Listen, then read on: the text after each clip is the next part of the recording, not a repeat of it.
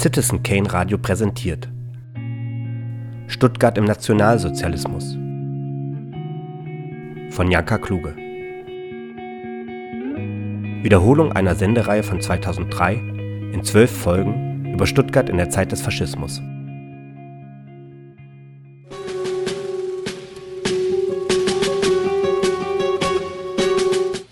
Stuttgart im Nationalsozialismus. Eine Sendereihe im Freien Radio für Stuttgart.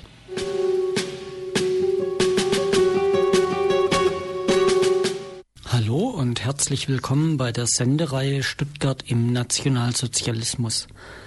Heute geht es um Stuttgart im Krieg.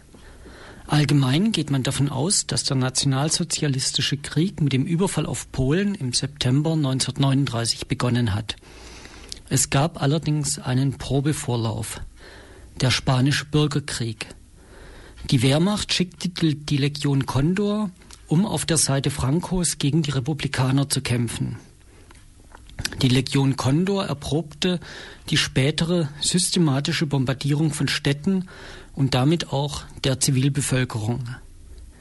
Der später nach Deutschland zurückgekehrte Bombenkrieg nahm seinen Ausgang in Spanien.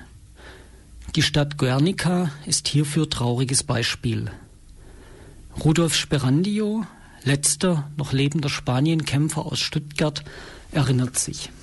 Und wir mussten zur Unterstützung und zum, zur Frontbildung runter unsere Brigade, Mobilbrigade, wir mussten da runter und kamen auf der Straße runter von Almeria.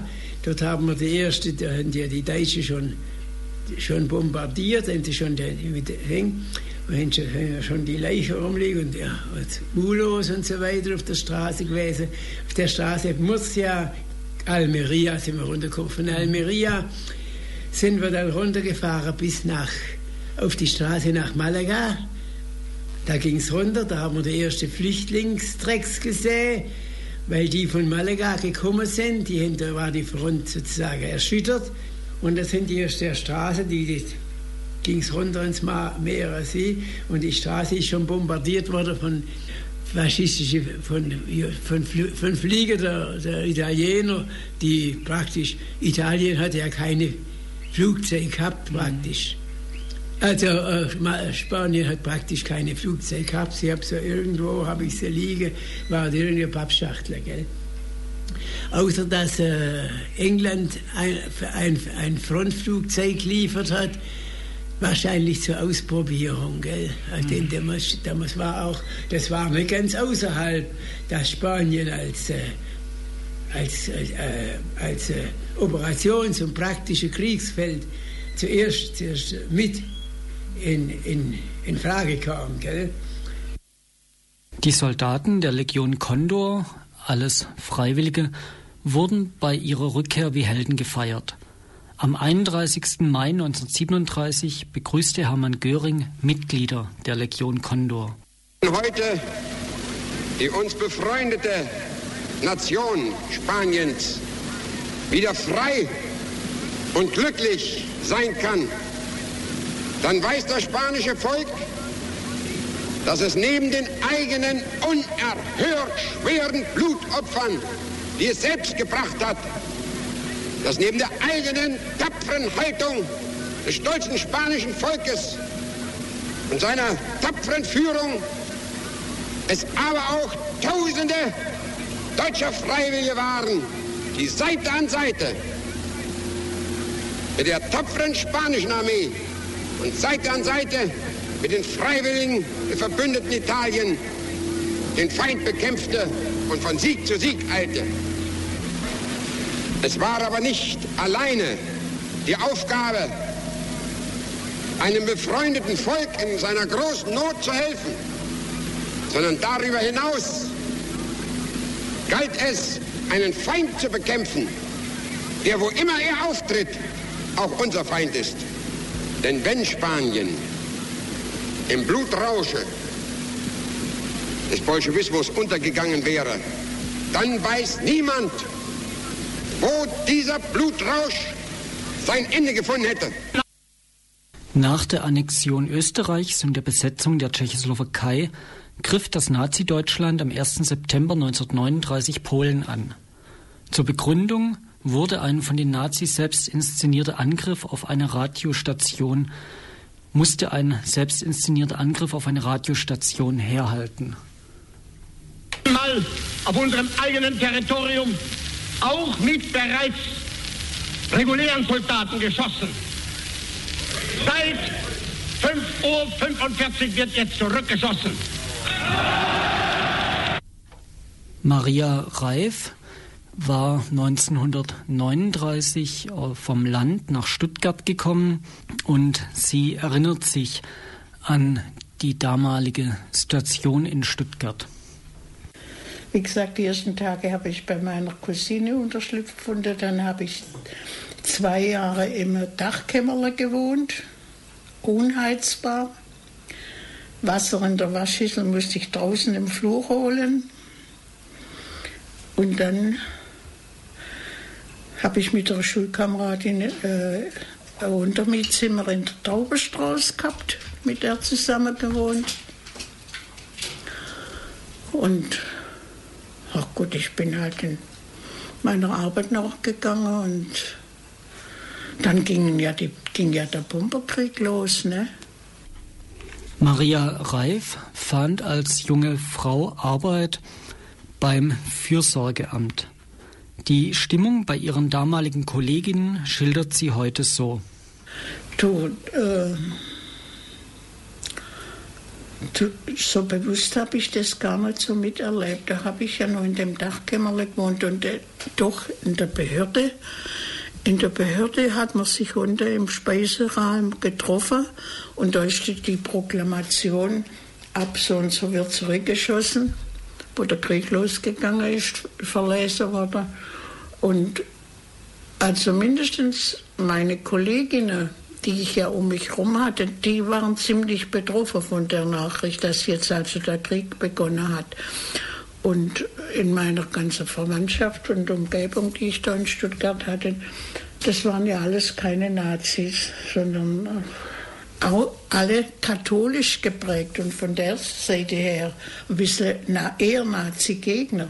Ne? Und mein Vater sowieso, Jesus, der hat, der hat immer gesagt, ihr Saudackel, hat er in seinem Partner brummelt, wenn mir gegenüber immer der Ortsgruppenleiter geht. Und dem seine Frau, wenn der Hitlerrede war, hat die ihren Volksempfänger ans Fenster gestellt und auf Lautstärke gedreht, damit sie alle um, drumherum hören sollten. Mir aber kein Radio geht noch aus der Zeit, wo ich daheim war, von meiner 30. Ne? Nee, nee, also und die Kolleginnen, die ich so um mich hatte, es war ja ein großes Schreibzimmer. Äh, da ist, das waren politisch uninteressierte Frauen. Da war eine einzige verheiratete Frau und alle anderen waren Junggesellinnen. Und da ist eigentlich nie, nie ein politisches Wort gesprochen worden. Nie, ne. Ja, ja, und dann, wie gesagt, kam halt der Bombenkrieg. Soweit die persönliche Erinnerung von Maria Reif. Roland Müller, Leiter des Stadtarchivs Stuttgart, bestätigt diese persönliche Erinnerung und schildert, wie allgemein der Krieg in Stuttgart aufgenommen wurde. Also die Zeitzeugen sagen alle, natürlich hat man eine, war es zunächst mal eine, man hat es natürlich zunächst von der, dort wo Einberufungen waren, hat man es unmittelbar gespürt. Es war ja dann auch eine Lebensmittel und, und eben auch nicht nur Lebensmittel, sondern auch Bekleidung, also eine, eine Bewirtschaftungsmaßnahmen, Ausgabe von, von, von, Kleider, äh, von Kleiderkarten, Lebensmittelkarten. Äh, man hat, es gab die Verdunklungsregelungen, man hat kurzzeitig etwa die öffentlichen Büchereien geschlossen. Äh, das, es, es gab natürlich schon eine Veränderung des Lebens und da sagen alle Berichte eigentlich, es, es, es hat natürlich stimmungsmäßig sich schon auch in der Stadt ausgewirkt. Allerdings war es dann eben so, äh, nach wenigen Wochen war Polen geschlagen, niedergeworfen, hatte kapituliert. Diese ganzen Einschränkungen des Alltags sind äh, etwa Büchereischließung oder äh, Schulen, all diese Dinge sind dann wieder rückgängig gemacht worden und es gab bis eigentlich dann, ja, bis im Herbst 1941 im Zuge des Überfalls des Feldzes gegen die Sowjetunion äh, dann die äh, gefallenen Zahlen dramatisch angestiegen sind, gab es natürlich äh, hier sozusagen noch keine wirkliche Heimatfront. Es ist im Mai 1940 ist ein Luftangriff äh, erfolgt. Es sind wenn ich es recht weiß, fünf Menschen auch in Geisburg ums Leben gekommen. Aber das war so eine eher vereinzelte Aktion und es sind mir dann die Schaulustigen gekommen, als dass man es vielleicht doch als große Bedrohung empfunden hat. Es war ja dann auch wenig später Frankreich kapituliert. Es war die Zeit, als dann die siegreichen Truppen aus Frankreich in Stuttgart von Vaihingen herkommen, in die Königstraße herunter marschiert sind. Es muss ein kollektiver Taumel äh, gewesen sein, der auch die Bilder lassen das zum Teil ahnen, wie also sozusagen in Begeisterung ausbrechende, fast verzerrte Gesichter äh, diese Soldaten bejubeln. Das hat sich dann eben mit dem Überfall auf die Sowjetunion geändert, weil natürlich das Ausmaß an Einberufungen und dann eben auch das Ausmaß an, an, an Toten äh, natürlich gar nicht mehr vergleichbar war mit diesen ersten eineinhalb, zwei Jahren. Unmittelbar hat der Krieg Stuttgart um die Jahreswende von 42 auf 43 dann wirklich in Form von ersten großen Luftangriffen erreicht. Und äh, ich sage dann immer, dann ist auch diese Trennung von sozusagen Front und Heimat weg. Die Heimat wird dann auch zum Frontgebiet. Und im Juli 44, also ziemlich genau als Jahrestag zu den ja, als Gomorra, Aktion Gomorra bekannten Angriffen aus Hamburg, die dort den riesigen Feuersturm ausgelöst hatten, ist dann der Stuttgart in einer fünftägigen Angriffsserie äh, angegriffen worden und es gab auch ersten, ersten Feuersturm im Westen.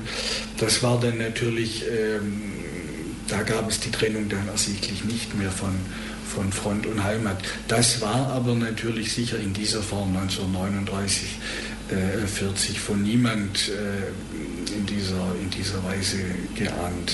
Das, es hat sich ja auch in dieser Zeit äh, die Technik natürlich enorm entwickelt. Man muss sagen, äh, wenn man es nochmal auf die rein militärische Seite jetzt äh, kurz wenden will, natürlich war Stuttgart am Anfang auch für die für den, im, im Luftkrieg deswegen verschont, weil zum einen es lag einfach relativ weit im Süden. Es hat zuerst natürlich Nord- und Westdeutschland betroffen, es lag weit im Süden.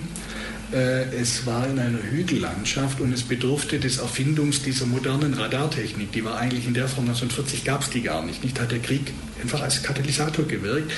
Er hat das erst möglich gemacht, dass man auch hier ganz andere Erkennungsmöglichkeiten hatte. Also insoweit hatte Stuttgart natürlich, kann man sagen, bis Ende 1942 jetzt als, als Stadt war es relativ weit weg. Es sah ganz anders aus für die Familien, die natürlich über Angehörige in irgendeiner Weise dann äh, vom Kriegsgeschehen betroffen waren. Was man vielleicht auch noch sagen kann, dass eigentlich während des ganzen Krieges, wenn man von einzelnen kurzen Phasen mal absieht, keine wirklichen Einschränkungen der Lebensmittelversorgung waren. Es war sehr viel schwieriger natürlich für die, Luft, als für die Luftkriegsgeschädigten dann natürlich wieder an Möbel zu kommen, Wohnungen. Da gab es dann natürlich äh, zunehmend Probleme. Dann, äh, das ist gar keine Frage ab 43, 44.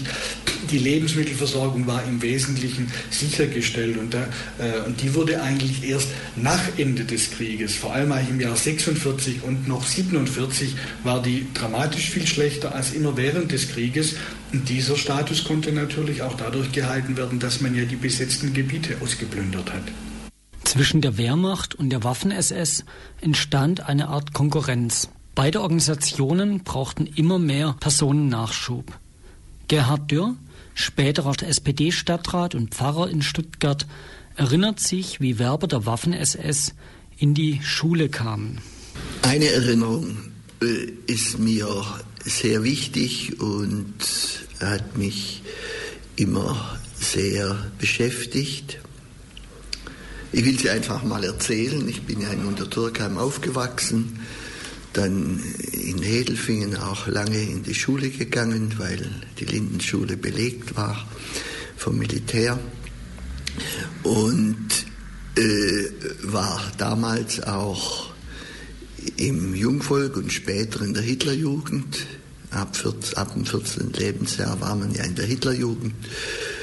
Und da erinnere ich mich vor allem an Folgendes. es muss, wenn ich es zeitlich einordne, es muss äh, Mitte, Ende 1943 gewesen sein. Ich bin am 10. Januar 1944 zur, als Luftwaffenhelfer eingezogen worden und es muss also im Jahr davor gewesen sein.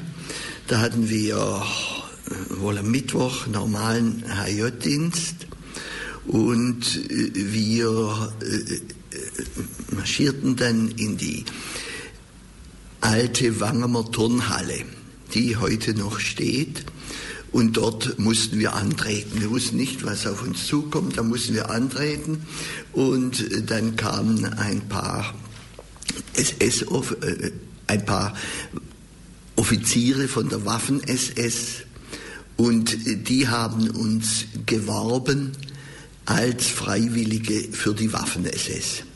Da musste man antreten, sich rühren und dann jeder Einzelne musste vortreten und zwei äh, Offiziere haben dann mit ihm gesprochen, ein oder zwei. Und das war natürlich schon eine Pression, wenn man da einzeln vortreten musste. Und dann hatten viele, ich kenne keinen und wir haben bis heute noch Kontakt miteinander von meiner Klasse. Es waren viele in dieser äh, dabei aus meiner äh, Klasse. Äh, da wollte keiner zu Waffen-SS, ich kann mir keinen denken. Aber der Druck durch das Antreten und Vortreten und dann äh, von verschiedenen äh, bedrängt werden, das war schon äh, ziemlich stark. Ich war damals ein braver, braver Junge und auf jeden Fall nicht fähig, irgendwas zu tricksen oder äh, zum, anders zu sagen, als ich dachte und da irgendwie herauszureden. Es war nämlich so, äh, wenn man sagte, man hätte sich als Reserveoffizier Bewerber gemeldet, dann war man äh, weg, dann konnte die SS ja nichts mehr machen. Wenn man sagte, man wollte zur Luftwaffe, äh, dann war das auch erledigt, denn die Waffen-SS hatte keine Luftwaffe. Und wenn man so irgendwelche Ausreden hatte, dann kam man ziemlich rasch raus. Ein äh, Klassenkamerad, der, ist, der hat es besonders geschickt gemacht, der ist aufs WC gegangen und dann durchs WC-Fenster hinten in der Turnhalle äh, hinausgestiegen und der war dann weg. Aber wie gesagt, ich war ein relativ braver Junge, daheim sehr kirchlich, christlich erzogen und irgendwas zu lügen und so, das, äh, das war mir kaum möglich. Und ich hatte wohl durch einen Vetter beeinflusst äh, dann gesagt, ich wolle, der bei, der, bei den Panzern war, ich wolle, wenn Sie gefragt haben, welche Waffen kann, ich wolle äh, zu, der, zu den Panzern. Nicht Luftwaffe und die Waffen-SS hatte natürlich Panzer. Und so äh, war ich dann schließlich einer der wenigen, die blieben. Ich wollte nicht unterschreiben und äh, habe das auch äh, äh, mich lange geweigert. Aber der Druck war so groß, ich wollte nicht unterschreiben, äh, aufgrund auch äh, meiner kirchlich geprägten Familie. Meine Eltern waren äh, sehr engagiert in der Kirche, auch im Pietismus, in der Hanschen Gemeinschaft sehr aktiv.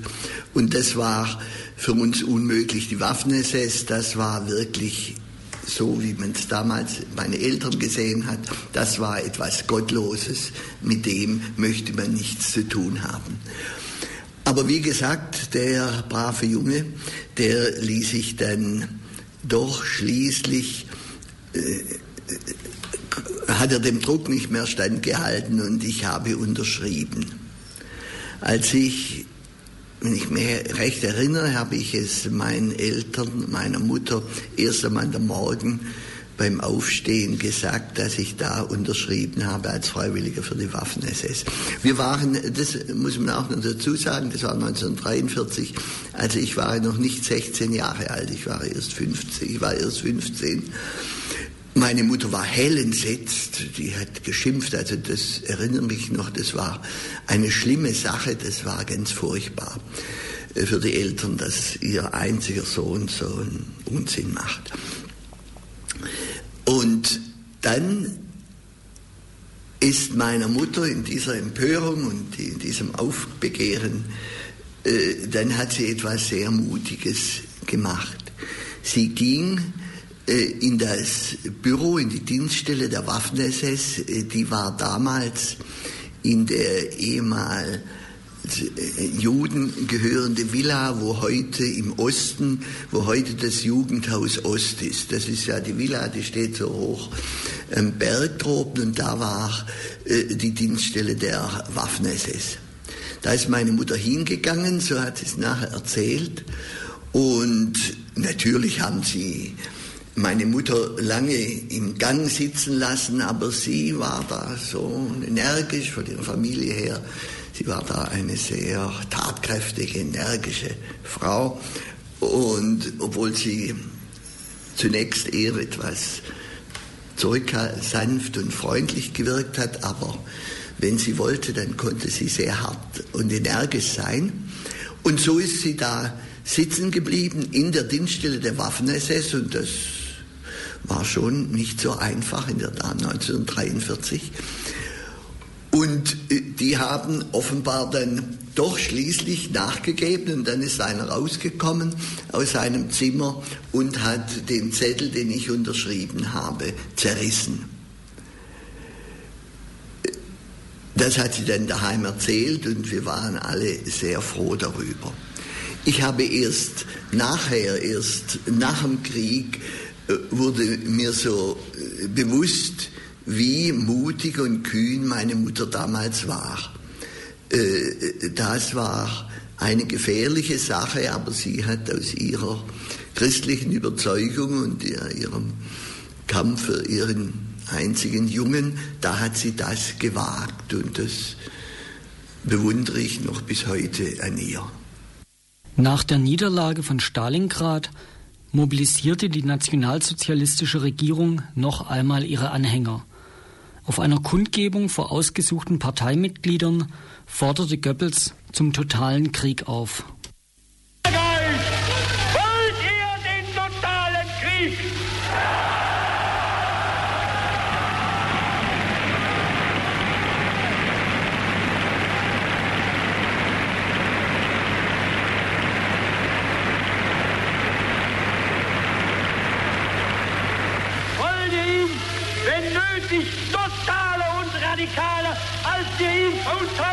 Überhaupt erst vorstellen können?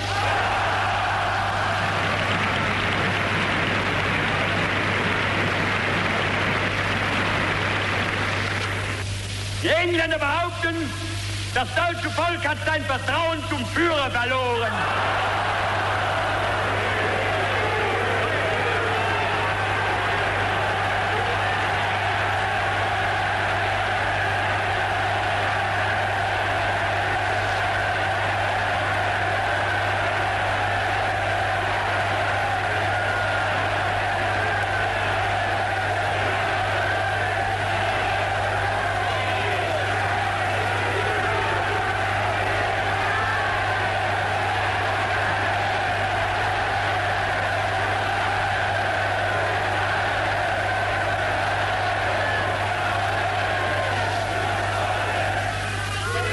Ich frage euch,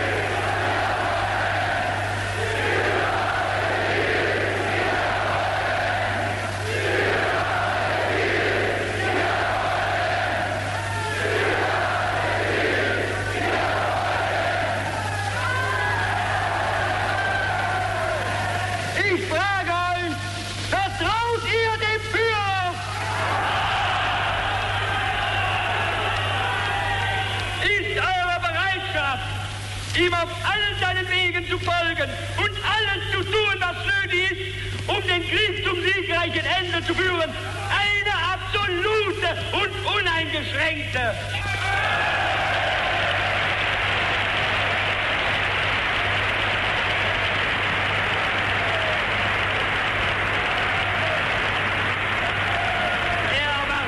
eine Leistung, die alles bisher Dagewesene in den Schatten stellt.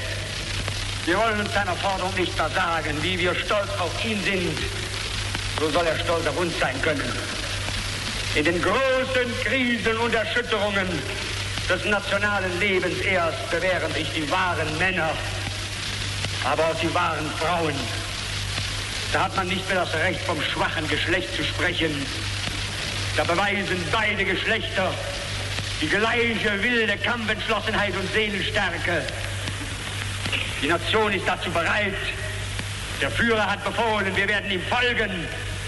Wenn wir je treu und unverbrüchlich an den Sieg geglaubt haben, dann in dieser Stunde der nationalen Besinnung und der inneren Aufrichtung. Wir sehen ihn greifbar nahe vor uns liegen. Wir müssen nur zufassen. Wir müssen nur die Entschlusskraft aufbringen, alles seinem Dienst unterzuordnen. Das ist das Gebot der Stunde. Und darum lautet von jetzt ab die Parole, nun Volk, steh auf und Sturm brich los. Dieser totale Krieg, den die Wehrmacht nach Europa und in die Sowjetunion gebracht hat, kam allerdings nach Deutschland zurück. Die deutsche Luftwaffe legte Antwerpen, Coventry und viele andere Städte in Schutt und Asche. Das später von der britischen Luftwaffe Royal Air Force durchgeführte sogenannte Moral Bombing wurde von den deutschen Generälen zuerst praktiziert. Auch Stuttgart wurde dann Teil dieses Bombenkriegs. Ja, sehr viel. Ich wurde ja am 10. Januar 1944 eingezogen, noch zur Stimmung damals. Dann nach einem, nach ein, zwei Monaten nach unserer Ausbildung wurden wir ein, zwei Monate entlassen und konnten heimgehen. Und erst nach zwei, drei Monate später hat man uns gebraucht als Luftwaffenhelfer. Das hat uns empört und geärgert. Das das war nicht schön von uns, äh, für uns, dass man, so haben wir das empfunden damals, dass man wieder heim musste. Vorher äh, war man durch die HJ, war das organisiert, waren äh, praktisch alle, also die 15-Jährigen so etwa, 14, 15, 16-Jährigen, soweit sie noch da waren, äh, waren organisiert in sogenannten Luftschutztrupps. Da musste man bei jedem Fliegeralarm weggehen von daheim, wenn alle in den Bunker rannten oder in den Keller. Äh, dann war das organisiert, dass in verschiedenen äh, größeren Kellern, äh, ich musste damals von der Weimarstraße bei der Weimarkirche bis herauf in der Nähe vom Waldhorn, äh, da musste man sich treffen und das waren so Löschtrupps wurden da gebildet. Das war dann für die Eltern, für einen selber schon etwas Besonderes, wenn man während dem Alarm dann weit gehen musste und die Angriffe kamen oft sehr schnell. Äh, und da sollte man bereit sein, da waren so primitive Löschmittel äh, aufgestellt und da sollte man dann äh, die Löscharbeiten in die Hand nehmen. Wie gesagt, wir waren so 14 bis 16 Jahre alt. Der junge Theologe Helmut Thielicke machte bereits während seines Studiums in Heidelberg keinen Hehl aus seiner Ablehnung zum Nationalsozialismus. Nachdem er deswegen nach Abschluss des Studiums kein Pfarramt zugewiesen bekam, holte ihn Bischof Wurm nach Stuttgart. Zuerst bekam er eine oberschwäbische Gemeinde zugewiesen. Dann wurde er direkt in Stuttgart eingesetzt. Hier hielt er unter anderem einmal in der Woche einen Vortrag. In seiner Biografie erinnert er sich.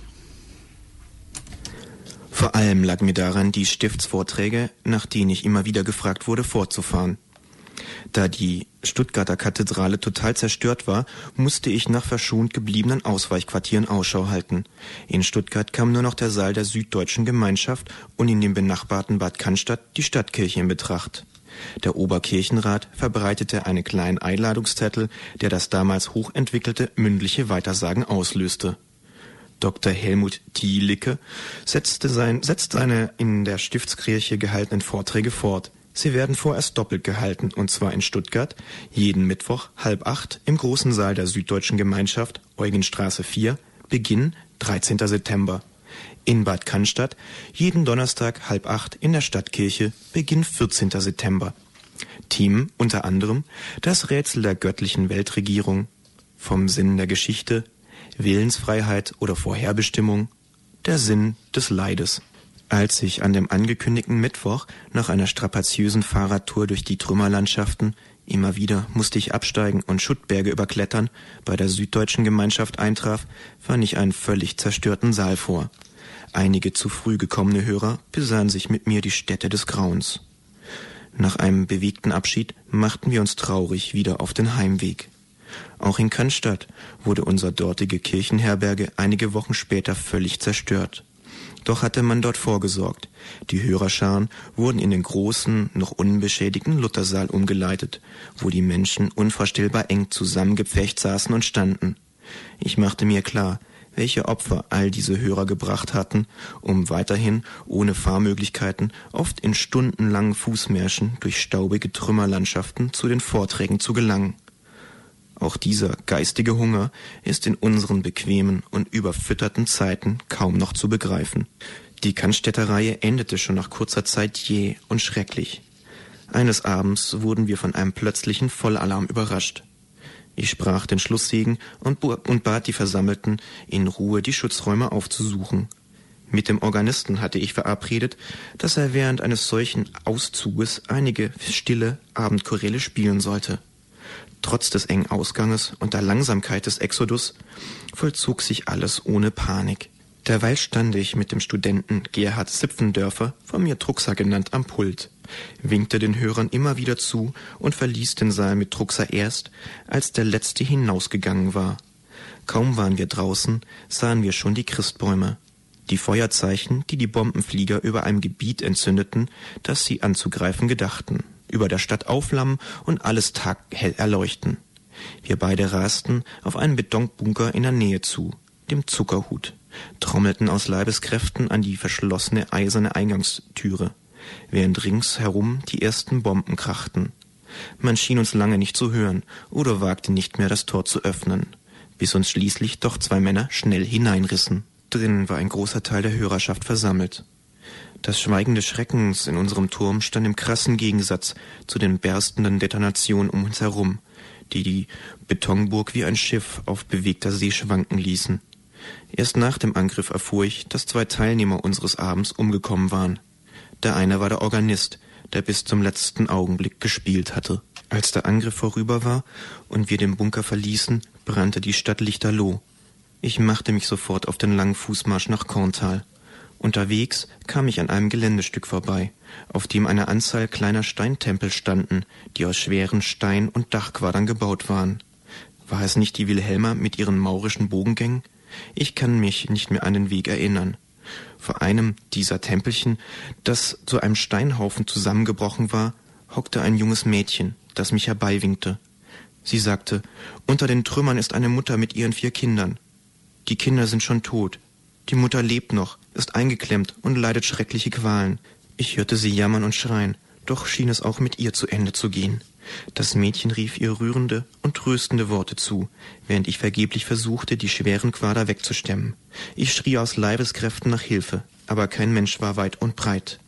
Während wir verzweifelt und hilflos an den Steinen hockten, wurde das schreckliche Stöhnen leiser und leiser und verstummte schließlich ganz. Es gab nichts mehr für uns zu tun. Die Stimmung in der Bevölkerung wird auch von Gerhard Dürr geschildert.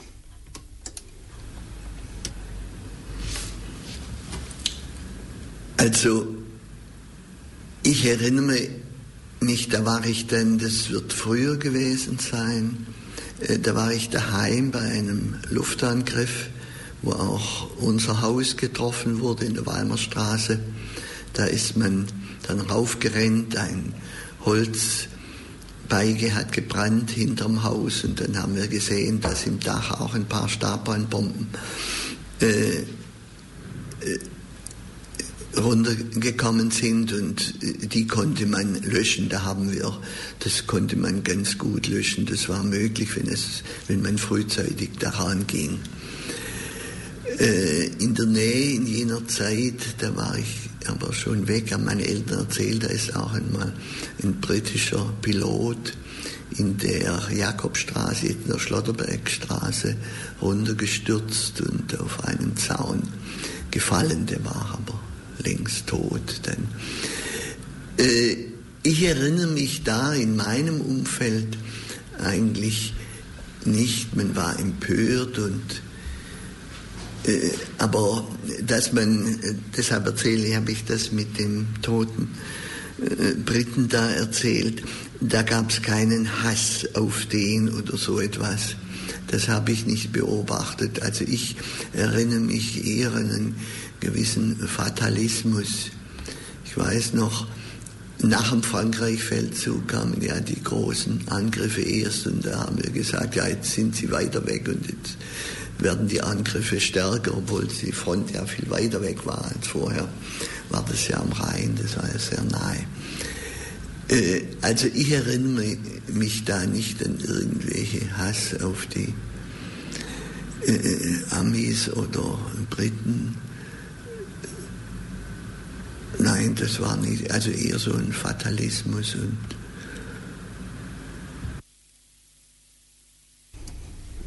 Er erinnert sich auch daran, wie er sich damals als junger Flakhelfer gefühlt hat.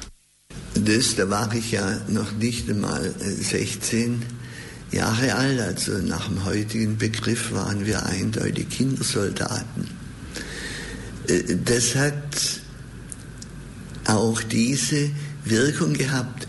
Also Pubertätsprobleme gab es bei uns nie, weil wir, hatten, wir fühlten uns ja schon sehr erwachsen. Wir äh, wurden da in Waffen ausgebildet, auch wenn es so eine alte schweizerische Oerlikon-Waffe war, die schon im, äh, im Spanien-Feldzug von der Legion Condor eingesetzt worden war, als eine alte Waffe. Äh, und da hat man sich äh, also sehr erwachsen gefühlt und wichtig. Ich erinnere mich noch gut, als wir mal ein paar Wochen auf dem Werner und Pfleider auf dem Dach waren, ja da immer die Baracken aufgestellt auf dem flachen Dach und daneben die Geschützstellungen. Da waren wir auf dem Werner und Pfleider und ich sah den Vorherzug äh, Richtung Untertürkheim fahren und da, also da hat man richtig Heimweh bekommen. Da hat man, die kleinen Buben haben da beinahe, äh, beinahe geweint, da hat man Heimweh gekommen, bekommen, äh, obwohl man ja nicht weit weg war. Aber so hat man das empfunden. Äh, also Pubertätsprobleme gab es nicht. Man freute sich, wenn man zu den Eltern wieder kam und so. Stuttgart blieb lange Zeit von der Bombardierung verschont. Das hatte mehrere Gründe. Zum einen konnten die englischen Flugzeuge nicht so weit fliegen. Ihr Radius reichte lange Zeit von Südengland bis in das Ruhrgebiet. Zum anderen war es das erklärte Ziel des britischen Kriegsministeriums, zuerst die Kriegsproduktion des Ruhrgebietes zu zerstören. Erst nachdem von den Technikern neue und vor allen Dingen stärkere Radargeräte entwickelt wurden, konnten sie auch Städte in Süddeutschland anfliegen.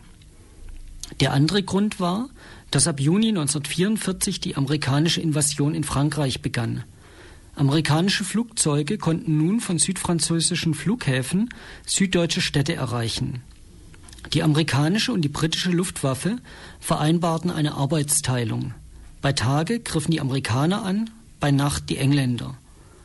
Ein Zielgebiet umfasste damals acht Quadratkilometer. Ziel einer dieser Bombardierungen in Stuttgart war die Firma Bosch am Berliner Platz. Das Bosch-Areal bezeichnet bis heute die Stelle, an der damals die Fabrik stand.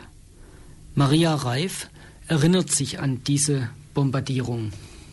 Ich war, das, das habe ich ja schon mehrfach, äh, das ist fest in meinem Kopf drin, dass ich eigentlich einem Zufall zu verdanken habe, dass ich am Leben bin.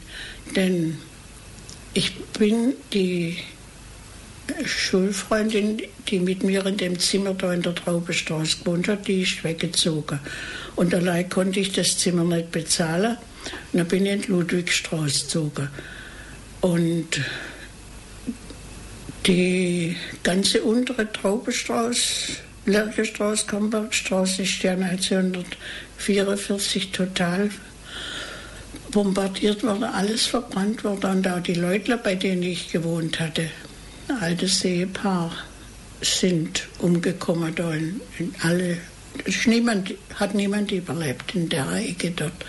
Da ist als, als Begründung damals gesagt worden, ja, die hätten der Busch im Auge gehabt mit ihrer Bombardiererät. Der Busch war ja vorne neben der Liederhalle, wo heute das Buschareal ist. Da ist ja wirklich ein Buschbetrieb gewesen. Ne?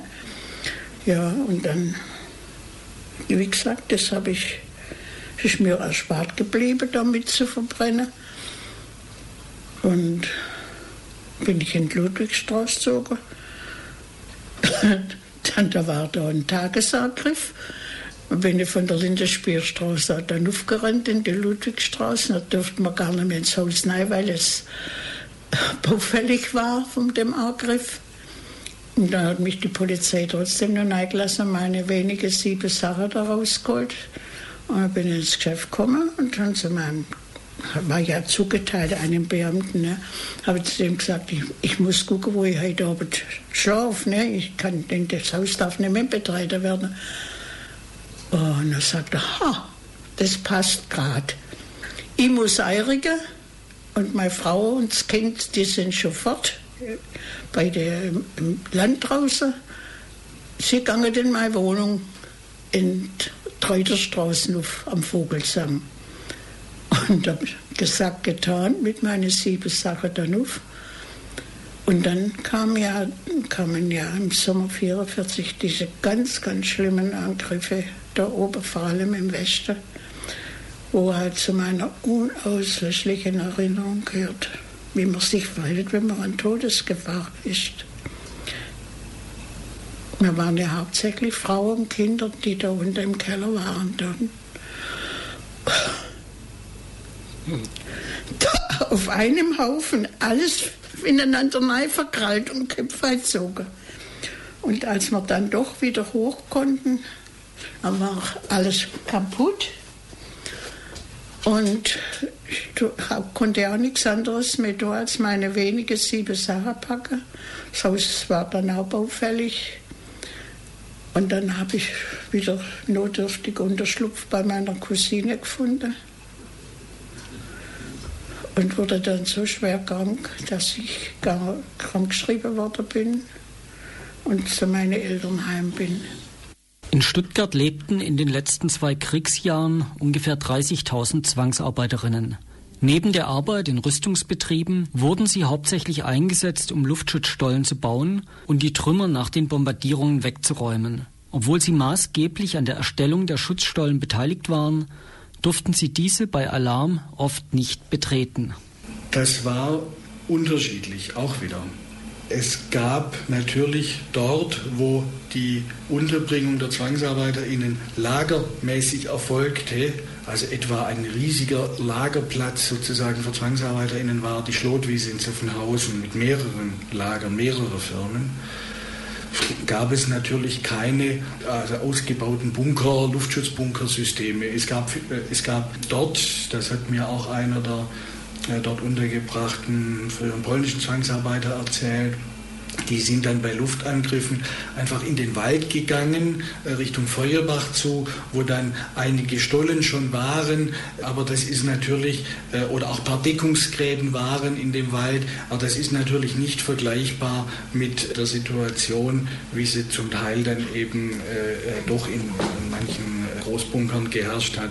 Auf der anderen Seite gab es sicher auch, könnte man sicher genügend Beispiele finden, gerade jetzt auch, wenn ZwangsarbeiterInnen, ich sag mal, im Bereich als Hausangestellte eingesetzt waren, hier in der Stadt, dass die dann schon auch äh, mit in einen Keller konnten. Es kam dann dort wieder auch auf den lokalen Funktionär an.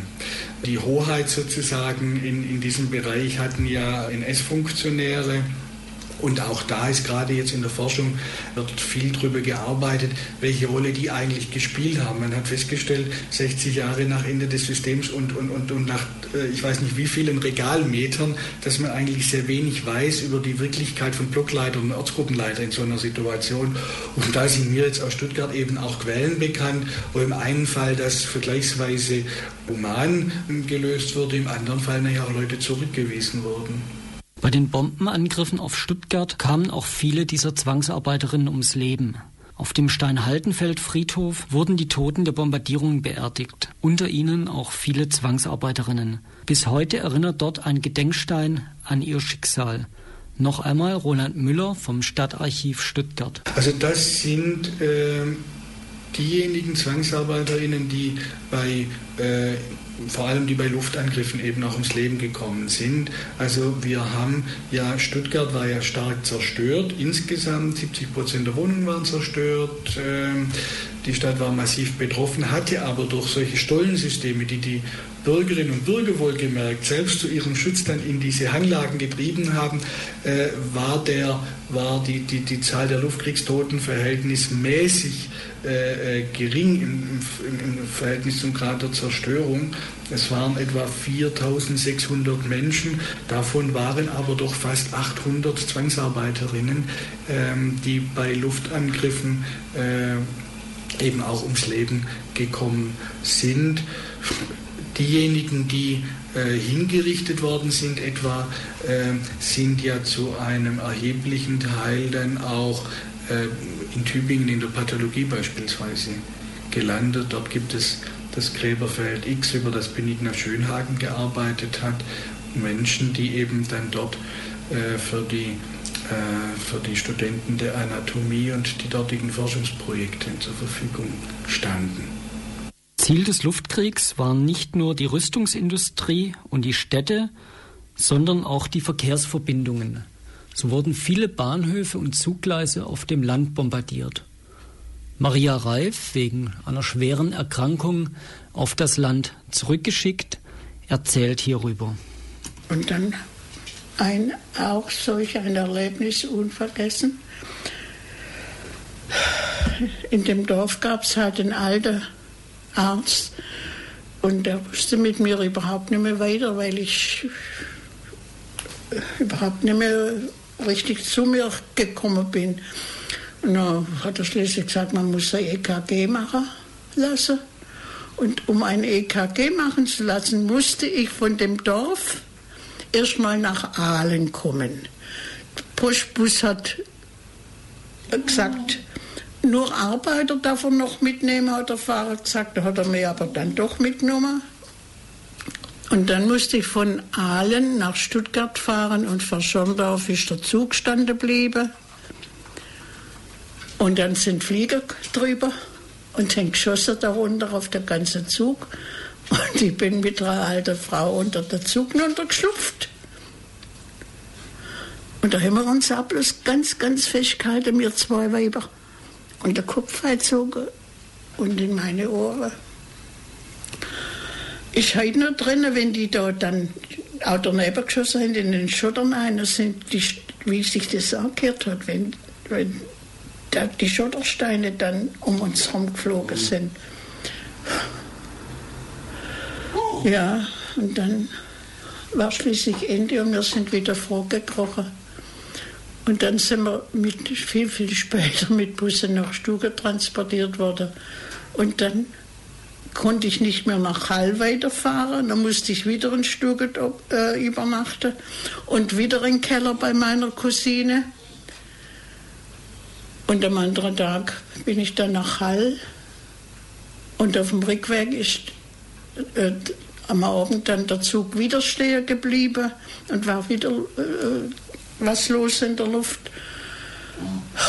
Und dann hat es geheißen, ja, sie eine schwere Herzinsuffizienz und ich war ja dann arbeitsunfähig bis in Sommer 1945. Nein, habe das Kriegsende in dem Heimatdorf erlebt, wo sie alle Brücken dann noch für die Amerikaner da von, von Unterkocher, Schwäbisch Hall, die Richtung aufgezogen sind.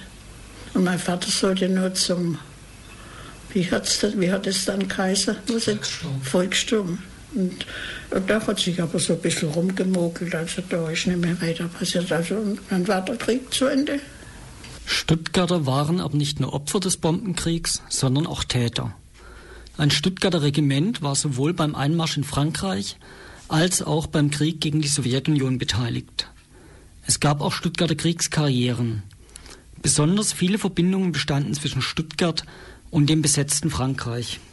Also es war so, dass natürlich äh, äh nach allen Seiten, äh, wenn man so will, äh, dann auch ja, neutraler gesagt Einsatzmöglichkeiten äh, und Verpflichtungen bestanden, aber man kann auch die eine oder andere Karrieremöglichkeit, man kann es auch so formulieren, äh, hat sich ergeben. Also es gab beispielsweise eben auch waren ähm, Angehörige der Stuttgarter äh, Kripo-Formationen waren auch schon maßgeblich äh, am Einmarsch im Sudetenland beteiligt, also schon sozusagen vor Beginn des eigentlichen Zweiten Weltkriegs. Äh, es gab ähm, der Stuttgarter äh, damalige Dezernent für ähm, Schule, ähm, der Bruder des Sondergerichtspräsidenten Kuhorst, der ja berüchtigter Name ist, dessen Bruder Fritz Kuhorst war als ziviler Stadtpräsident in Lublin Verein knappes Jahr von Ende 39 auf Herbst 40 Lublin, was ja das Zentrum des Abschlachtens des Massenmordes war. Ähm, man findet natürlich Stuttgarter auch, ich habe mal für die Ortsgruppenleiter geguckt, da sind viele in der Etappe geblieben, aber manche durchaus auch äh, dann, dann losgezogen und der eine Ortsgruppenleiter der Ortsgruppe Weißenhof findet sich plötzlich als Ortsgruppenleiter dann noch in Tscherkassy in der Ukraine wieder und eben in der Tat, es gab gerade in den eher militärischen Rängen dann, äh, in der militärischen Verwaltung, aber auch in der Zivilverwaltung waren relativ viele Württemberger äh, dann auch in Frankreich. Es gab aber auch noch andere Verbindungen. In Stuttgart war die zentrale Hinrichtungsstätte für Süddeutschland. Hier wurden mehrfach Widerstandskämpfer der französischen Resistance hingerichtet. Paul Bauer, einer der Bundessprecher der Vereinigung der Verfolgten des Naziregimes Bund der Antifaschisten VVN-BDA, über eine Gruppe jugendlicher Widerstandskämpfer aus dem Elsass, die ebenfalls in Stuttgart hingerichtet wurden. Ja, da kam ein Teil davon kam aus Natzweiler. Und zwar, das war einmal eine sehr, sehr junge Gruppe. Das, die bestand 15, 16, ich glaube der älteste war 21. Das war die Gruppe der Schwarzen Hand. Und ich hatte letztes Jahr, ich mache ja immer die Führungen auf dem Struthof im Elsass, hatte ich letztes Jahr noch die Gelegenheit, mit einem der Überlebenden, der war damals 15, zu sprechen. Und die ganzen Kameraden von dem wurden in Stuttgart mit dem Fallbeil hingerichtet. Und er hat persönliche Schilderungen erzählt, eben der 21-Jährige, den man halt aufgrund des Alters als Anführer betrachtet hat von der Gruppe Schwarzer Hand, der wurde so unmenschlich gefoltert, dass er ihn bei der Gegenüberstellung gar nicht mehr erkannt hat. Die Gruppe hat unter anderem Aufklärungsarbeit, aber auch bewaffneter Widerstand, so wie sie es konnten, also mit Revolver oder sowas, auch geleistet. Der Schriftsteller Thomas Mann hat bereits 1941 in einer Radioansprache an das deutsche Volk vor dem Leid gewarnt, das von den Deutschen in die Welt gebracht auf sie zurückkommen wird. Diese Sendung wurde am 24. Dezember 1941 ausgestrahlt.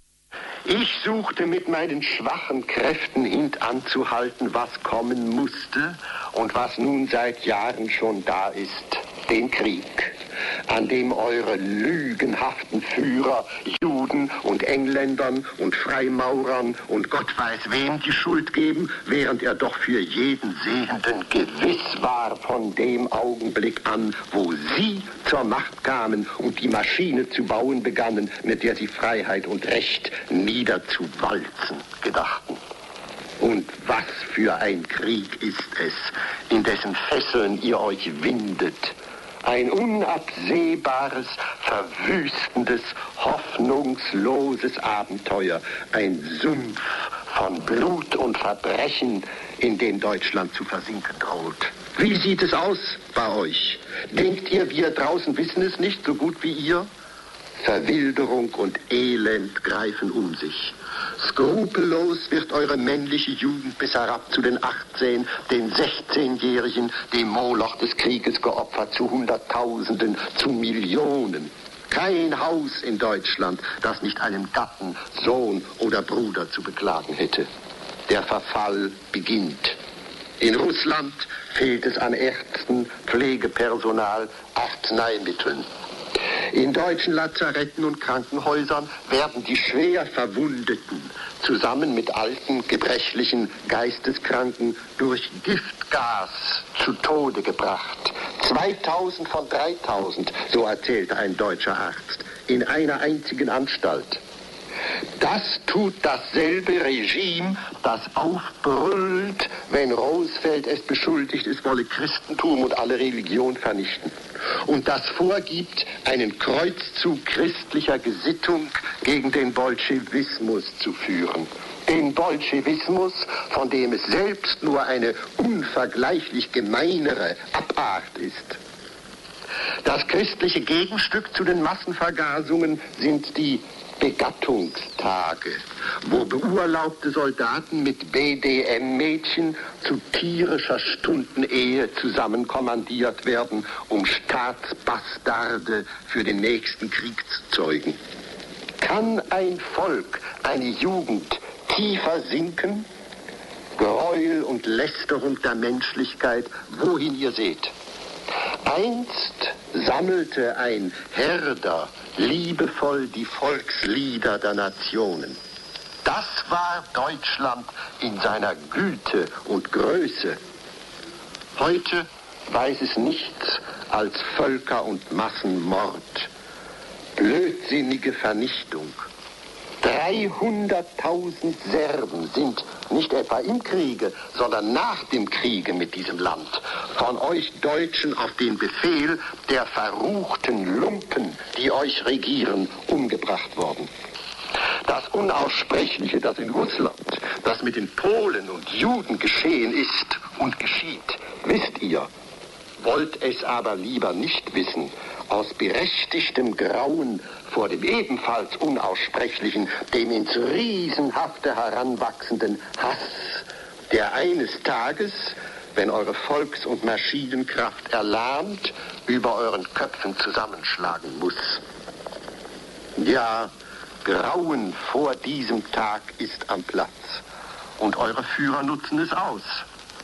Sie die euch zu all diesen Schandtaten verführt haben, sagen euch, nun habt ihr sie begangen. Nun seid ihr unauflöslich an uns gekettet. Nun müsst ihr durchhalten bis aufs Letzte, sonst kommt die Hölle über euch. Die Hölle Deutsche kam über euch, als diese Führer über euch kamen. Zur Hölle mit ihnen und all ihren Spießgesellen dann kann euch immer noch Rettung, kann euch Freiheit und Friede werden. Die Ansprache von Thomas Mann wurde vom BBC Auslandsdienst am 24.12.1941 ausgestrahlt.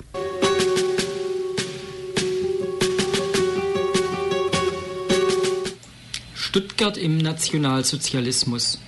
Eine Sendereihe im Freien Radio für Stuttgart. Verantwortlich für die heutige Sendung Stuttgart im Krieg war Janka Kluge.